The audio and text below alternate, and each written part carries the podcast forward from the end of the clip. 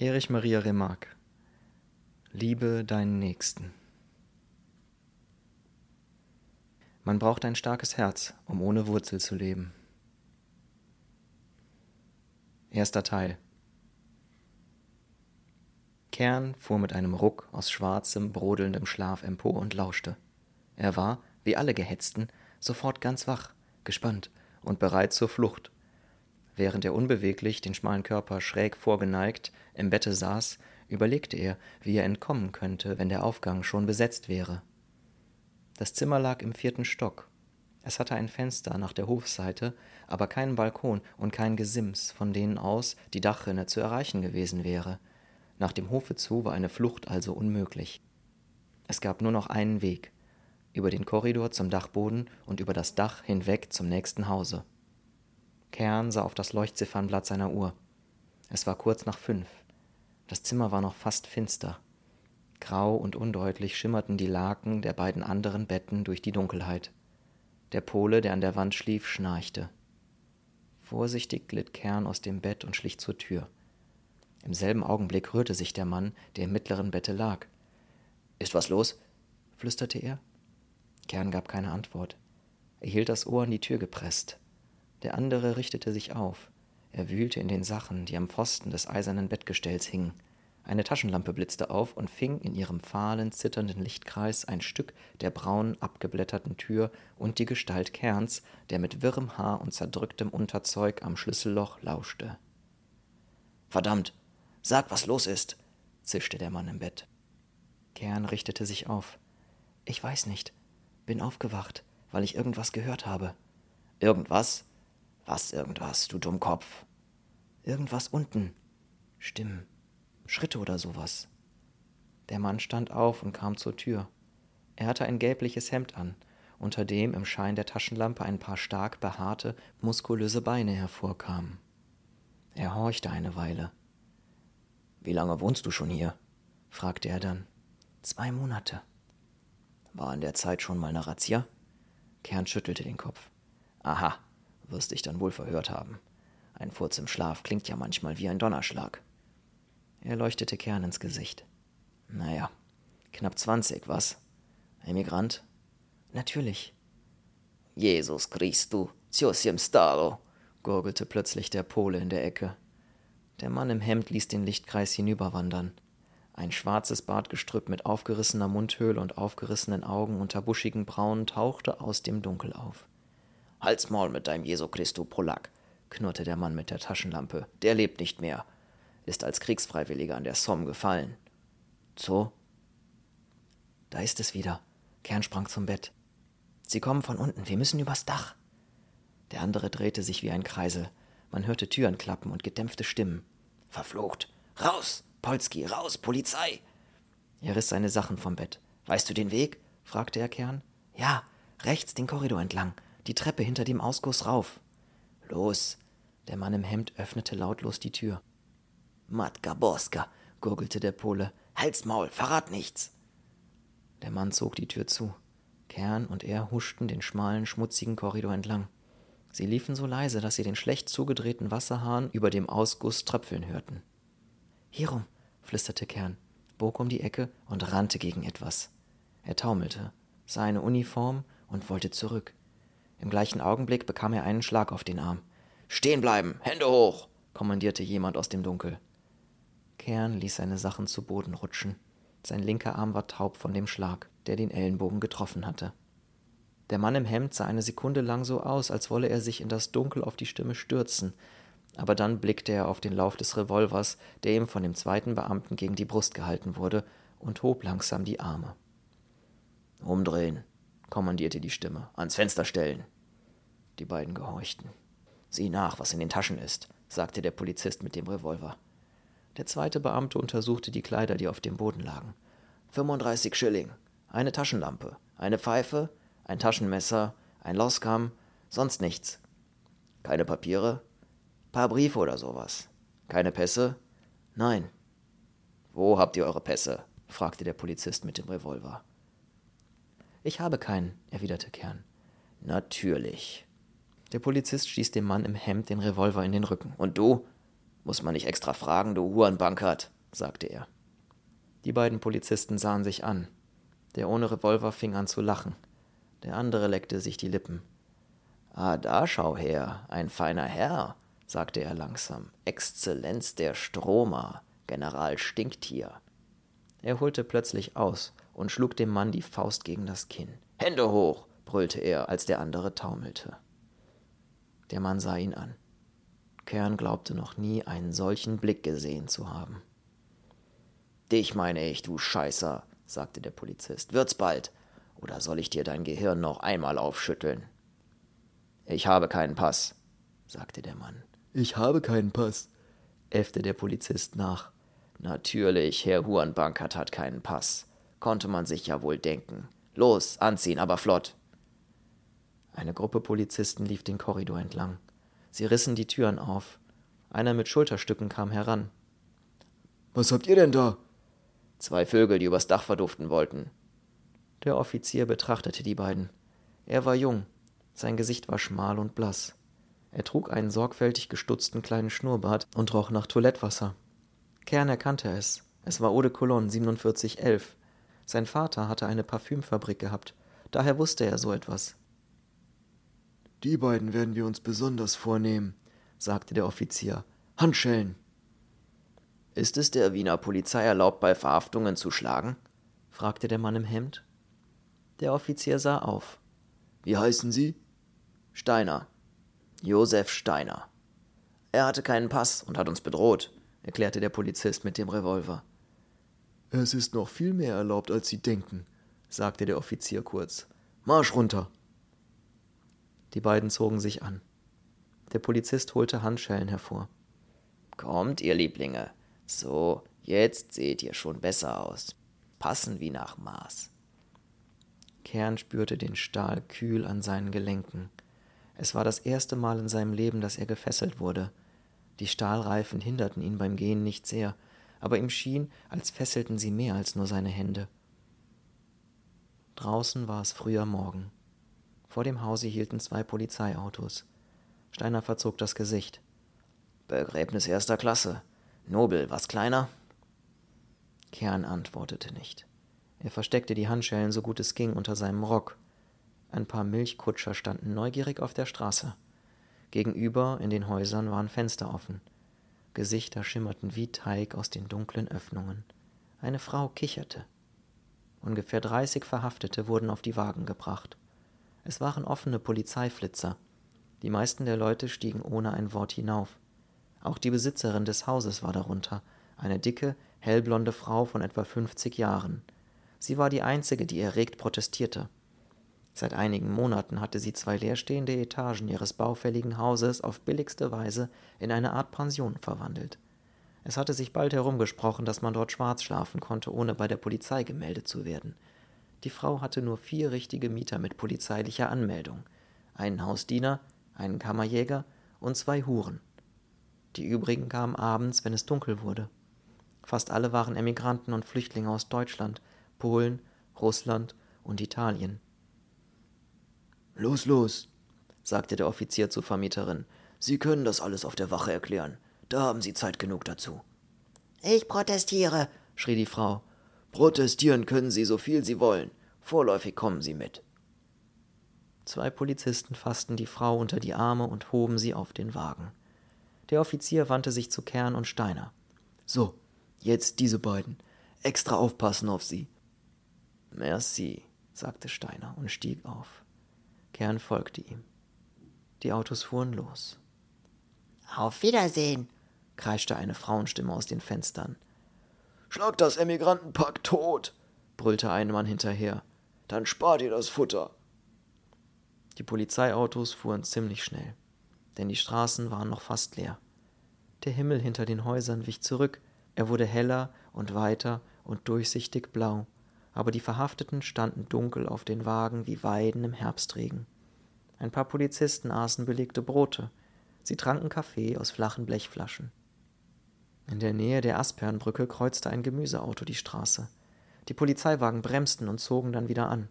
Im gleichen Augenblick kletterte einer der Verhafteten über den Rand des zweiten Wagens und sprang ab. Er fiel schräg auf den Kotflügel, verfing sich mit dem Mantel und schlug mit einem trockenen Knack auf das Pflaster. Anhalten! Hinterher! schrie der Führer. Schießt, wenn er nicht stehen bleibt. Der Wagen bremste scharf. Die Polizisten sprangen herunter. Sie liefen zu der Stelle, wo der Mann hingefallen war. Der Chauffeur sah sich um. Als er bemerkte, dass der Mann nicht flüchtete, fuhr er den Wagen langsam zurück. Der Mann lag auf dem Rücken. Er war mit dem Hinterkopf auf die Steine geschlagen. In seinem offenen Mantel lag er da, mit ausgebreiteten Armen und Beinen wie eine große, heruntergeklatschte Fledermaus. Bringt ihn rauf, rief der Offizier. Die Polizisten bückten sich. Dann richtete sich einer auf. Er muss sich was gebrochen haben, kann nicht aufstehen. Natürlich kann er aufstehen, hebt ihn hoch. Gebt ihm einen gehörigen Tritt, dann wird er schon munter, sagte der Polizist, der Steiner geschlagen hatte, träge. Der Mann stöhnte. Er kann tatsächlich nicht aufstehen, meldete der andere, blutet auch am Kopf. Verflucht! Der Führer kletterte herunter. Dass sich keiner von euch rührt, schrie er zu den Verhafteten hinauf. Verdammte Bande, nichts als Scherereien. Der Wagen stand jetzt dicht neben dem Verunglückten. Kern konnte ihn von oben genau sehen. Er kannte ihn. Es war ein schmächtiger polnischer Jude mit schütterem grauen Bart. Er erinnerte sich deutlich des alten Mannes, wie er morgens in aller Frühe die Gebetsriemen über den Schultern am Fenster gestanden und gebetet hatte, während er den Körper leise hin und her wiegte. Er hatte mit Garnrollen, Schnürriemen und Zwirn gehandelt und war schon dreimal aus Österreich ausgewiesen worden. Aufstehen, los! kommandierte der Offizier. Wozu springen Sie denn vom Wagen? Zu viel auf dem Kerbholz, wie? Gestohlen und wer weiß was noch. Der alte Mann bewegte die Lippen. Seine Augen waren groß auf den Offizier gerichtet. Was? fragte der. Hat er was gesagt? Er sagt, es wäre aus Angst gewesen, erwiderte der Polizist, der neben ihm kniete. Angst? Natürlich aus Angst, weil er was ausgefressen hat. Was sagt er? Er sagt, er hätte nichts ausgefressen. Das sagt jeder. Aber was machen wir jetzt mit ihm? Was hat er denn? Man sollte einen Arzt holen, sagte Steiner vom Wagen herab. Seien Sie ruhig, schnauzte der Offizier nervös. Wo soll man denn um diese Zeit einen Arzt herkriegen? Er kann doch nicht so lange auf der Straße liegen. Nachher heißt es dann wieder, wir hätten ihn so zugerichtet, geht ja immer alles auf die Polizei. Er gehört ins Krankenhaus, sagte Steiner. Sogar schnell. Der Offizier war verwirrt. Er sah jetzt, dass der Mann schwer verletzt war und vergaß darüber, Steiner den Mund zu verbieten. Krankenhaus. Da nehmen Sie ihn doch nicht einfach so auf. Dazu braucht er doch einen Überweisungsschein. Ich kann das auch gar nicht alleine machen. Ich muss ihn erst zum Rapport bringen.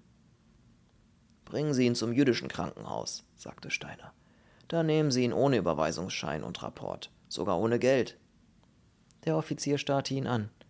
Woher wissen Sie denn, dass Sie. Man sollte ihn zur Rettungsgesellschaft bringen, schlug einer der Polizisten vor. Da ist immer ein Sanitäter oder ein Arzt. Die könnten dann weitersehen. Damit wären wir ihn auch los. Der Offizier hatte seinen Entschluss gefasst. Gut, hebt ihn auf. Wir fahren bei der Rettungswache vorbei. Dann bleibt einer mit ihm da. Verdammte Schweinerei. Die Polizisten hoben den Mann hoch. Er stöhnte und wurde sehr blass. Sie legten ihn auf den Boden des Wagens. Er zuckte und öffnete die Augen. Sie glänzten unnatürlich in dem verfallenen Gesicht. Der Offizier biss sich auf die Lippen. So ein Blödsinn, Runterspringen, solch ein alter Mann. Los, langsam fahren. Unter dem Kopf des Verletzten bildete sich langsam eine Blutlache. Die knotigen Finger scharten über das Bodenholz des Wagens. Die Lippen zogen sich allmählich von den Zähnen zurück und gaben sie frei. Es sah aus, als lache hinter der geisterhaft verschatteten Maske des Schmerzes jemand anders lautlos und voll Hohn. Was sagt er? fragte der Offizier. Der Polizist von vorher kniete wieder neben dem Alten hin und hielt ihm beim Rattern des Wagens den Kopf fest. Er sagt, er hätte zu den Kindern, er sagt, er hätte zu seinen Kindern gewollt. Sie müssten jetzt verhungern, berichtete er. Ach Unsinn. Werden nicht verhungern. Wo sind sie denn? Der Polizist beugte sich herunter. Er will es nicht sagen. Sie würden dann ausgewiesen, hätten alle keine Aufenthaltserlaubnis. Das sind doch Fantasien. Was sagt er jetzt? Er sagt, Sie möchten ihm verzeihen. Was? fragte der Offizier erstaunt. Er sagt, Sie möchten ihm verzeihen wegen der Scherereien, die er macht. Verzeihen? Was soll denn das nun wieder? Kopfschüttelnd starrte der Offizier den Mann am Boden an. Der Wagen hielt vor der Rettungswache. Tragt ihn rein, kommandierte der Offizier, aber vorsichtig. Und Sie, Rode, bleiben bei ihm, bis ich telefoniere. Sie hoben den Verunglückten hoch. Steiner bückte sich. Wir finden deine Kinder. Wir werden ihnen helfen, sagte er. Verstehst du, Alter? Der Jude schloss die Augen und öffnete sie wieder. Dann trugen ihn drei Polizisten in das Haus. Seine Arme hingen herunter und schleiften widerstandslos über das Pflaster, als wären sie schon ohne Leben. Nach einiger Zeit kamen zwei Polizisten zurück und stiegen wieder auf. Hat er noch etwas gesagt? fragte der Offizier. Nein, er war schon ganz grün im Gesicht. Wenn's die Wirbelsäule ist, macht er es nicht mehr lange. Naja, halt ein Jud weniger, sagte der Polizist, der Steiner geschlagen hatte. Verzeihen, murmelte der Offizier. Sowas. Komische Menschen. Besonders in diesen Zeiten, sagte Steiner.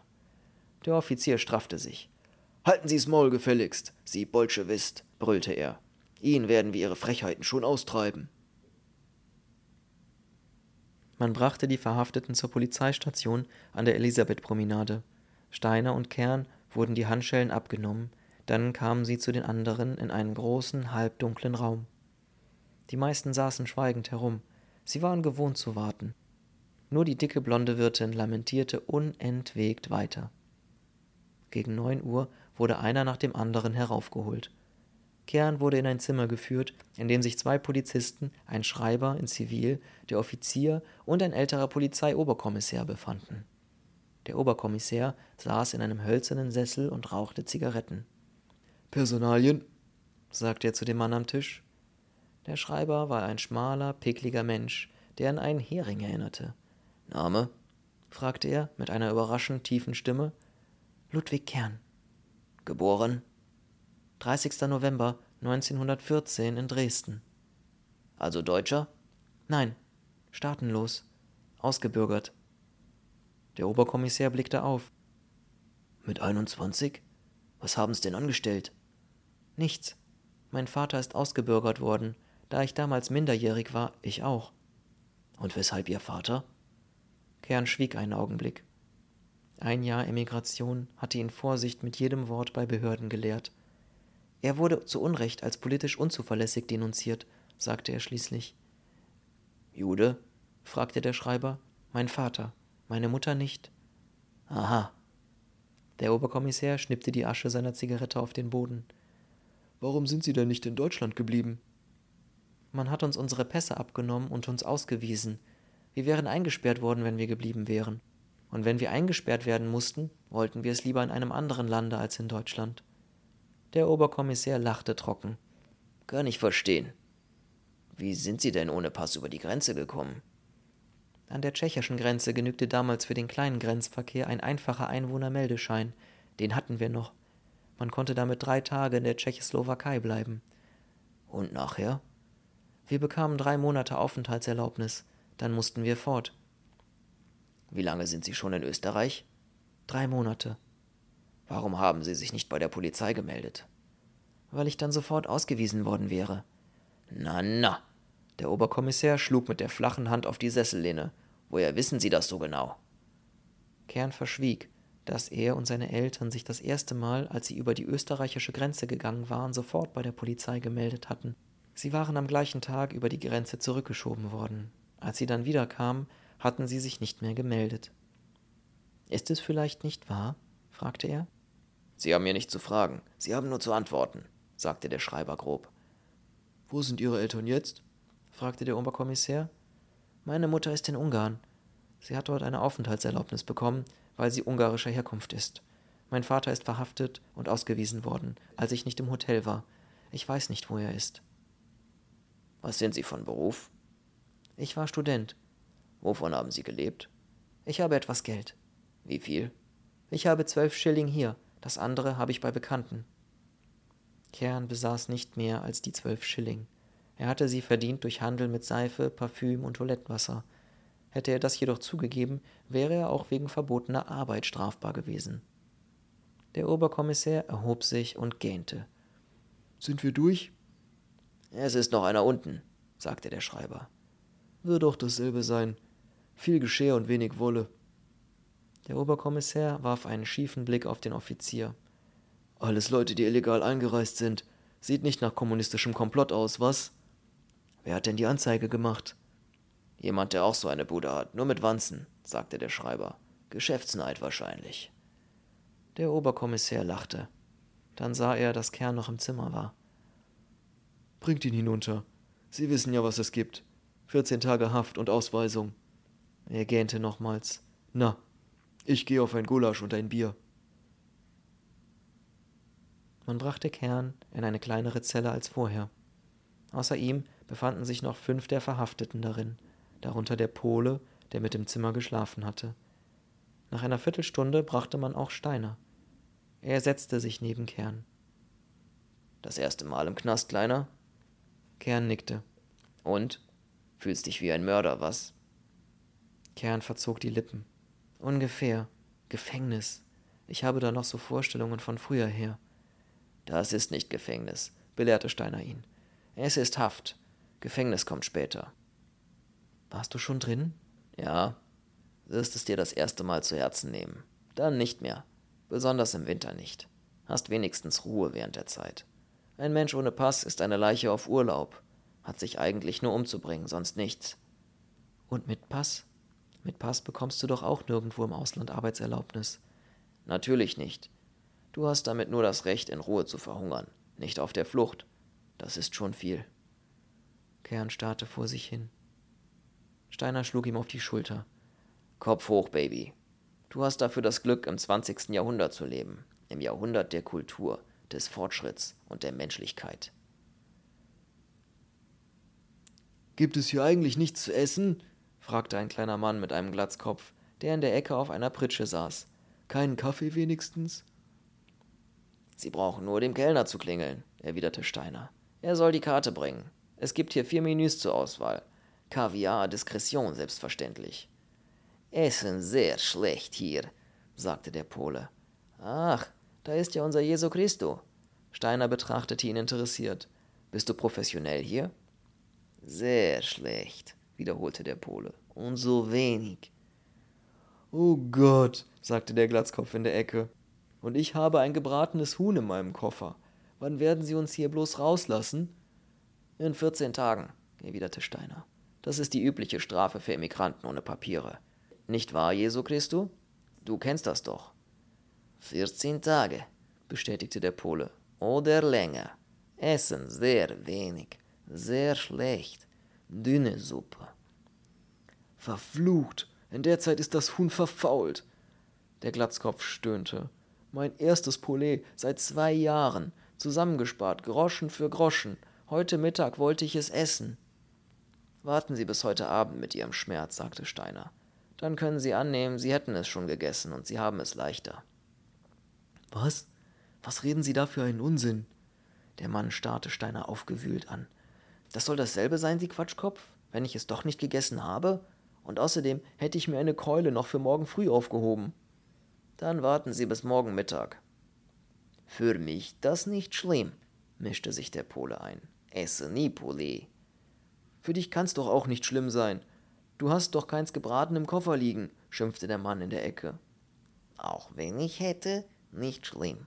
Esse nie derselbe. Vertrage nicht Poulet. Kotze hinterher. Der Pole sah sehr zufrieden aus und strählte seinen Bart. Für mich gar nicht schlimm, der Poulet. Mann Gottes, das will ja niemand wissen, schrie der Glatzkopf ärgerlich. Sogar wenn Poulet hier, ich demselben nicht essen, verkündete der Pole triumphierend. Herrgott, hat man sowas schon mal gehört?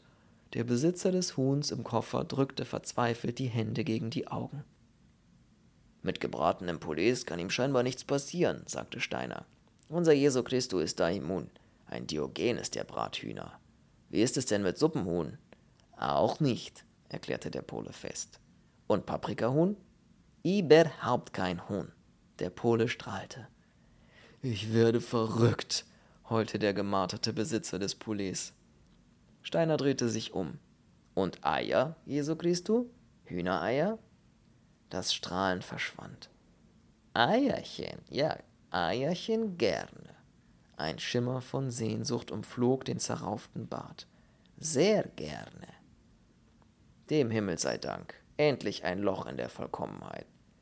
Eierchen, sehr gerne, beteuerte der Pole. Vier Stück, sechs Stück, zwölf Stück, gekocht sechs Stück, andere gebraten, mit Bratkartoffelchens, Bratkartoffelchens mit Speck.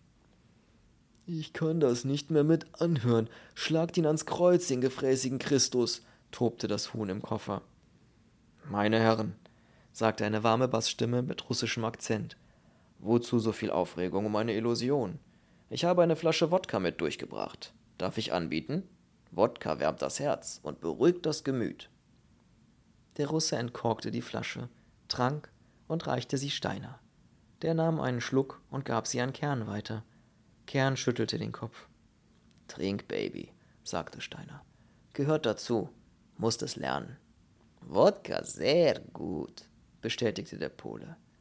Kern nahm einen Schluck und gab die Flasche an den Polen, der sie mit geübtem Griff in die Gurgel schwenkte. Er säuft sie aus, der Eierfetischist, knurrte der Mann mit dem Poulet und entriss ihm die Flasche. Es ist nicht viel mehr drin, sagte er bedauernd zu dem Russen, nachdem er getrunken hatte. Der wehrte ab. Macht nichts. Ich komme spätestens heute Abend raus. Sind Sie dessen so sicher? fragte Steiner. Der Russe machte eine kleine Verbeugung. Leider, möchte ich fast sagen. Ich besitze als Russe einen Nansenpass. Nansenpass, wiederholte das Poulet ehrfürchtig. Da gehören Sie natürlich zur Aristokratie der Vaterlandslosen. Es tut mir leid, dass es bei Ihnen noch nicht so weit ist, sagte der Russe höflich. Sie hatten den Vorrang, erwiderte Steiner. Sie waren die Ersten. Sie hatten das große Mitleid der Welt. Wir haben nur noch das Kleine. Man bedauert uns, aber wir sind lästig und unerwünscht. Der Russe hob die Schultern. Dann reichte er die Flasche dem letzten Mann in der Zelle, der bisher schweigend dagesessen hatte. Bitte, nehmen Sie doch auch einen Schluck. Danke, sagte der Mann ablehnend. Ich gehöre nicht zu Ihnen. Alle sahen ihn an. Ich besitze einen gültigen Pass, ein Vaterland, Aufenthaltserlaubnis und Arbeitserlaubnis. Alle schwiegen. Verzeihen Sie die Frage, sagte der Russe nach einer Weile zögernd. Weshalb sind Sie denn dann hier? Wegen meines Berufes, erwiderte der Mann hochmütig. Ich bin kein windiger Flüchtling ohne Papiere. Ich bin ein anständiger Taschendieb und Fallspieler mit vollem Bürgerrecht. Mittags gab es dünne Bohnensuppe ohne Bohnen. Abends dasselbe, nur hieß es diesmal Kaffee. Und es gab ein Stück Brot dazu. Um sieben Uhr klapperte die Tür. Der Russe wurde abgeholt, wie er es vorausgesagt hatte. Er verabschiedete sich wie von alten Bekannten. Ich werde in vierzehn Tagen ins Café Sperler schauen, sagte er zu Steiner. Vielleicht sind Sie dann schon dort, und ich weiß schon etwas. Auf Wiedersehen. Um acht Uhr war der Vollbürger und Falschspieler reif für den Anschluss. Er holte eine Schachtel Zigaretten hervor und ließ sie herumgehen. Alle rauchten. Die Zelle bekam durch die Dämmerung und die glühenden Zigaretten fast etwas Heimatliches. Der Taschendieb erzählte, dass man nur nachforsche, ob er im letzten halben Jahr einen Coup gemacht habe. Er glaube nicht, dass man etwas fände. Dann schlug er vor, ein Spiel zu machen und zauberte aus seinem Jackett ein Paket Karten. Es war dunkel geworden und das elektrische Licht wurde nicht angezündet. Der Fallspieler war darauf vorbereitet. Er zauberte noch einmal eine Kerze und Streichhölzer. Die Kerze wurde auf einen Mauervorsprung geklebt. Sie gab ein mattes, flackerndes Licht. Der Pole, das Poulet und Steiner rückten heran. Spielen ohne Geld, nicht wahr? sagte das Poulet. Selbstverständlich. Der Fallspieler lächelte. Spielst du nicht mit? fragte Steiner Kern. Ich kann nicht Karten spielen. Musst du lernen, Baby. Was willst du sonst abends machen? Morgen, heute nicht. Steiner drehte sich um. Das schwache Licht grub tiefe Furchen in sein Gesicht. Was ist los mit dir? Kern schüttelte den Kopf. Nein, nur etwas müde. Lege mich auf die Pritsche da. Der Fallspieler mischte bereits die Karten. Er hatte eine knatternde, elegante Manier, sie ineinander schießen zu lassen. Wer gibt? fragte das Poulet. Der Vollbürger reichte die Karten herum. Der Pole zog eine Neun, das Poulet eine Dame, Steiner und der Fallspieler jeder ein Ass. Der Fallspieler sah kurz auf. Stechen. Er zog, wieder ein Ass. Er lächelte und gab das Paket an Steiner. Der warf nachlässig die unterste Karte des Spiels auf. Das Kreuz Ass. So ein Zufall. Das Poulet lachte. Der Falschspieler lachte nicht.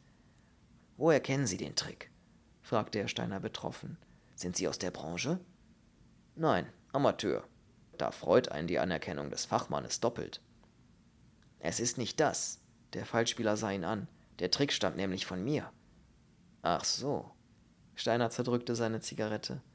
Ich habe ihn in Budapest gelernt. Im Gefängnis, vor meiner Ausweisung. Von einem gewissen Katscher. Katscher. Jetzt verstehe ich. Der Taschendieb atmete auf.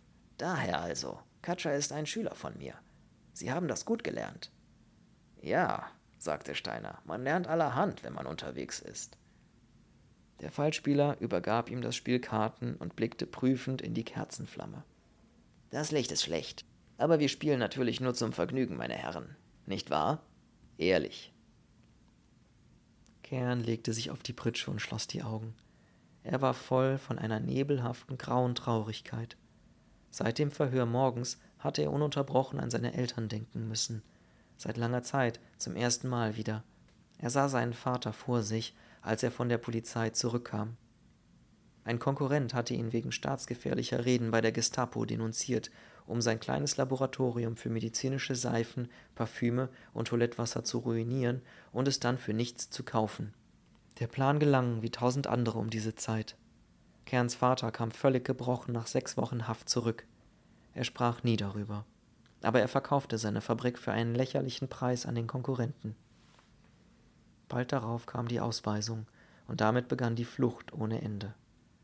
Von Dresden nach Prag, von Prag nach Brünn, von da nachts über die Grenze nach Österreich, am nächsten Tag durch die Polizei zurück in die Tschechei, heimlich, ein paar Tage später wieder über die Grenze nach Wien. Die Mutter, mit einem nachts gebrochenen Arm, notdürftig im Walde mit zwei Aststücken geschient, von Wien nach Ungarn, ein paar Wochen bei Verwandten der Mutter, dann wieder Polizei. Der Abschied von der Mutter, die bleiben konnte, weil sie ungarische Herkunft war. Wieder die Grenze. Wieder Wien. Das erbärmliche Hausieren mit Seife, Toilettwasser, Hosenträgern und Schnürsenkeln. Die ewige Angst, angezeigt oder erwischt zu werden. Der Abend, an dem der Vater nicht wiederkam. Die Monate allein, von einem Versteck zum anderen. Kern drehte sich um. Dabei stieß er jemand an. Er öffnete die Augen. Auf der Pritsche neben ihm lag wie ein schwarzes Bündel in der Dunkelheit der letzte Bewohner der Zelle. Ein Mann von etwa fünfzig Jahren, der sich den ganzen Tag noch kaum gerührt hatte. Entschuldigung, sagte Kern, ich habe Sie nicht gesehen. Der Mann antwortete nicht. Kern bemerkte, dass er die Augen offen hatte. Er kannte die Art von Zuständen. Er hatte sie oft unterwegs gesehen. Es war am besten, den Mann in Ruhe zu lassen.